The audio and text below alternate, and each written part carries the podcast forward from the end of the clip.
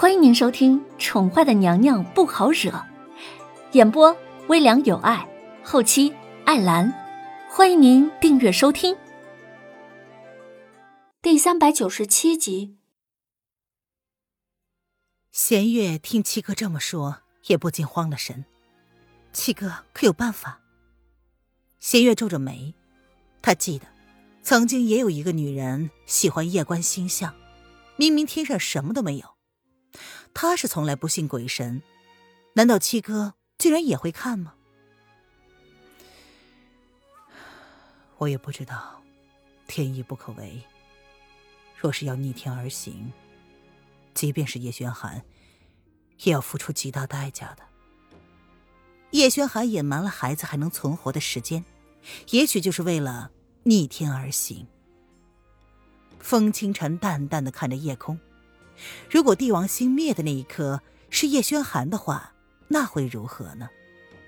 他甚至也不敢想，到时候只怕会天下大乱吧。这，仙月皱着眉，若是被人开口说这些，他知道那个人是疯子。可是，若是出自风清晨之口，弦月却不得不重视了。风清晨像是看出了弦月心中所想，他淡淡一笑，道：“还有一段时间，不用担心，我会去齐国的。”他知道叶轩寒夫妇在九儿心目中的分量，不论是谁出了事，九儿都不会开心的。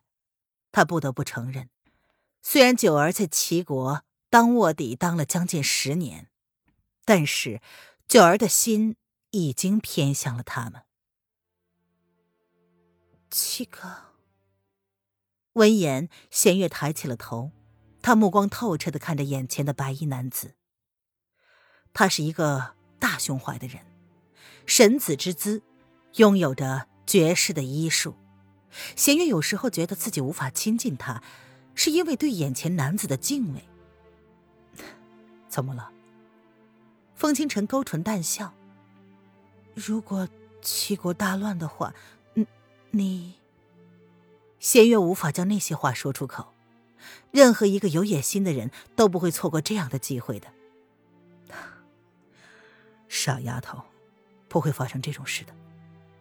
风清晨淡笑，他知道弦月想说什么。他对名利权势丝毫的不留恋。撑着摇摇欲坠的离国，足以让他觉得吃不消了。叶轩寒才是那个帝王之才。也对，七哥连离国都不留恋。再说了，七哥心怀天下，自然不希望百姓受苦。弦月笑了笑，笑自己想的太多。分别十年。但是自己却十分了解这个跟他同父同母所出生的哥哥。风清晨苦笑：“按道理说呢，每个帝王星都有他的守护神。天上出现了两颗帝王星，那么守护神应该也是有两个才对。我算不出守护神的方位。他并不是潜心研究星象的，道行更是浅薄。”能不能帮助叶轩寒还很难说。两个帝王星是父子关系，那么该如何才能让两颗帝王星归位呢？弦月淡淡的看着风清晨嘴角那抹苦涩的笑意，他沉默了一会儿之后，才开口说：“嗯，我想，我知道其中一个人是谁。”啊，是谁？风清晨闻言，有些奇怪的看着弦月。弦月笃定的开口说：“是玄女。凌渊就是被玄女所救的，他亲眼看见过玄女那诡异的功夫。如果说其中的一个守护神是玄女的话，他将绝不怀疑。玄女，你见过玄女？”风清晨闻言，淡漠的俊颜终于有了其他的情绪。嗯，楼皇后。就是为玄女所求。弦月淡淡的瞥了风清晨一眼，终于看到他脸上有了惊讶的情绪，这可谓是难得一见，所以弦月回答的时候刻意不从风清晨的脸上移开。玄女，风清晨皱起了眉，他似乎没有想通，玄女下一步会如何呢？他守护的帝王星又是哪一颗呢？公主明日就要回去了，七哥可已经想好了如何向他解释这一切了吗？当务之急，安抚那一颗已经被伤透了的心，才是七哥应该做的吧。弦月淡淡的看着风清晨，希望他能够好自为之。九儿，如果帝王星出现误差的话，那么即便是我，也救不了叶轩寒的孩子。他无法插手，叶轩寒强留了另一颗帝王星。那么将要付出的代价，任何人都是无法估量的。嗯，我知道，不过皇上并不知道。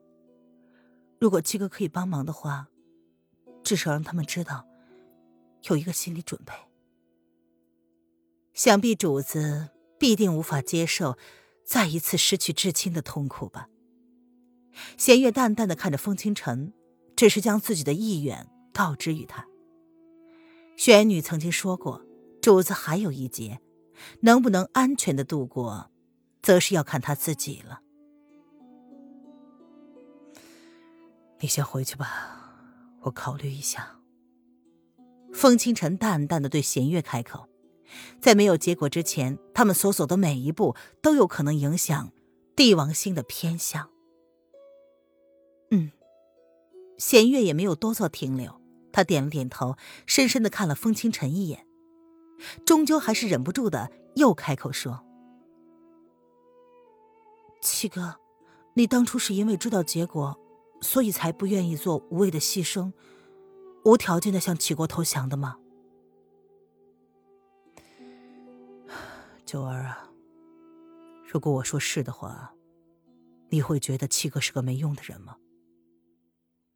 如果他不能带着离国百姓走向富足的生活，至少不能让他们走向灭亡吧。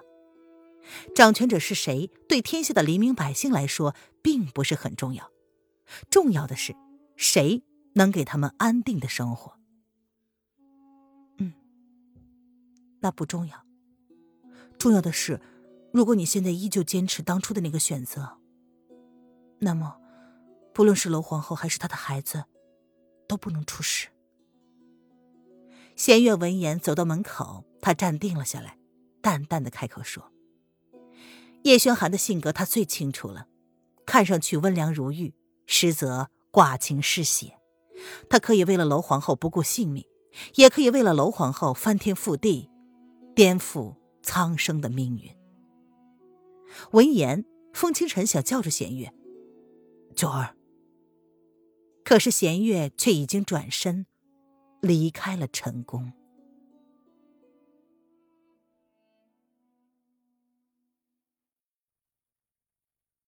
夜已深深，南宫丽却依旧没有要睡的意思。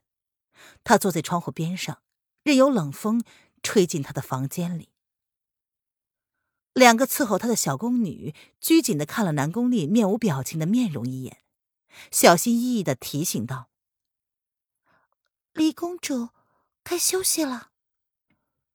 你们只管回去休息便好，本宫还不困。”南宫丽闻言，眼皮抬也不抬，他目不斜视的看着窗户外面，寒风一阵一阵的灌进他的口鼻，阵阵如同刀割面，痛得发麻，却让他保持着清醒。只有这样的痛意，才能让他时刻提醒自己不要崩溃，不要冲动，不能去找那个男人。可是，已经很晚了，公主明日不是要回齐国去了吗？如果生了病，那可怎么办呢？小宫女们很为难的看了彼此一眼。九公主交代过他们，务必要看好眼前这位娇滴滴的公主，如果出了半点差池。他们就算万死，也难以推脱责任。闻言，南宫丽这才抬了下眼皮，看了他俩一眼，似乎觉得他们只是多心。他还不是自虐，只是需要用痛彻心扉，让自己死心而已。本宫的身子，本宫知道，不用你们担心了。回去歇着吧。这是他在离国的最后一个晚上了。过了今晚之后，此生不再会踏上离国半步。公主，小宫女们闻言不敢说话了，也不敢有其他动作。不论是哪个公主，对于他们来说都不是能够招惹的主。想了想，正要开口继续劝，却突然止住了话语。听众朋友，本集播讲完毕，请订阅专辑，下集精彩继续哦。